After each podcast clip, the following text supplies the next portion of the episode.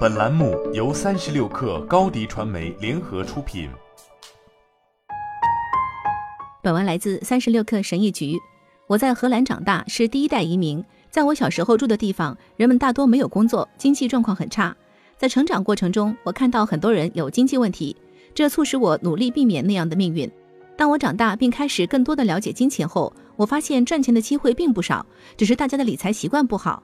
不是每个人都能致富，致富这件事多少需要些运气成分，但由于这不在我们的控制范围内，所以也无能为力。然而，我们的习惯和理财方式却是自己能控制的。这五个理财习惯能帮助你更快地实现财务自由，一起听听看。一、采取富足的心态。获得财务自由的第一个障碍是我们自己的心态。只有我们意识到自己错误的金钱观念之后，才能知道需要改正什么。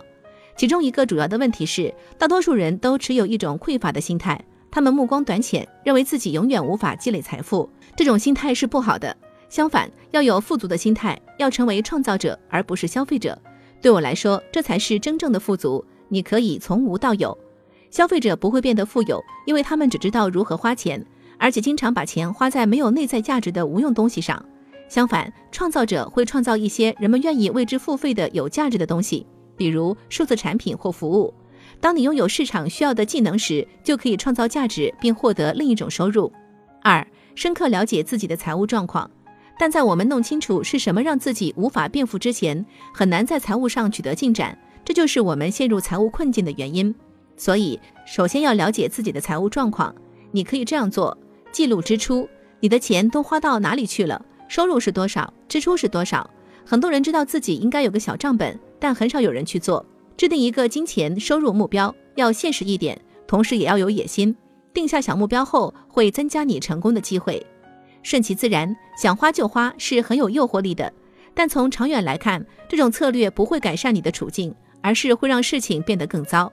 在你了解了自己的经济状况之后，才能更清晰地看到努力的方向。三，量入为出，开源节流。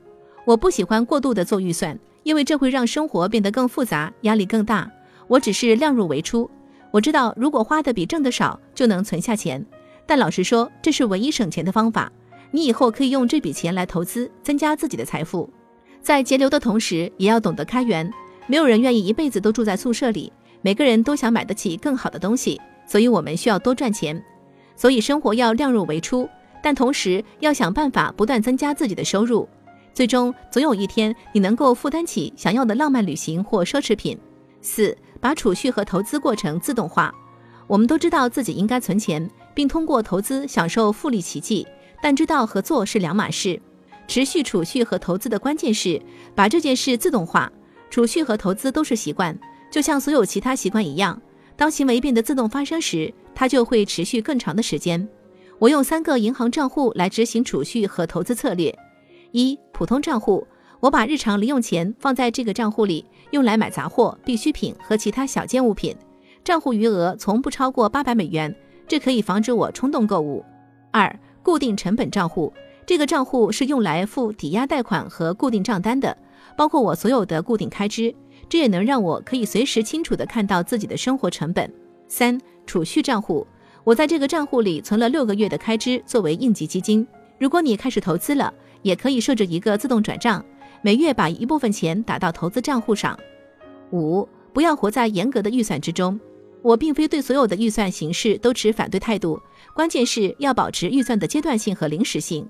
也许你突然失业了，或者你出身贫寒，但无论如何，总有一种方法可以让你从无到有。在这个从无到有的阶段，你应该做好预算。不过，在你有了应急基金之后，就可以让自己更安心些，过上量入为出的生活了。过度节俭会带来压力，而财务自由的生活意味着与金钱保持健康的关系。好了，本期节目就是这样，下期节目我们不见不散。新媒体代运营就找高迪传媒，微信搜索高迪传媒，有效运营公众号、抖音、小红书，赋能品牌新增长。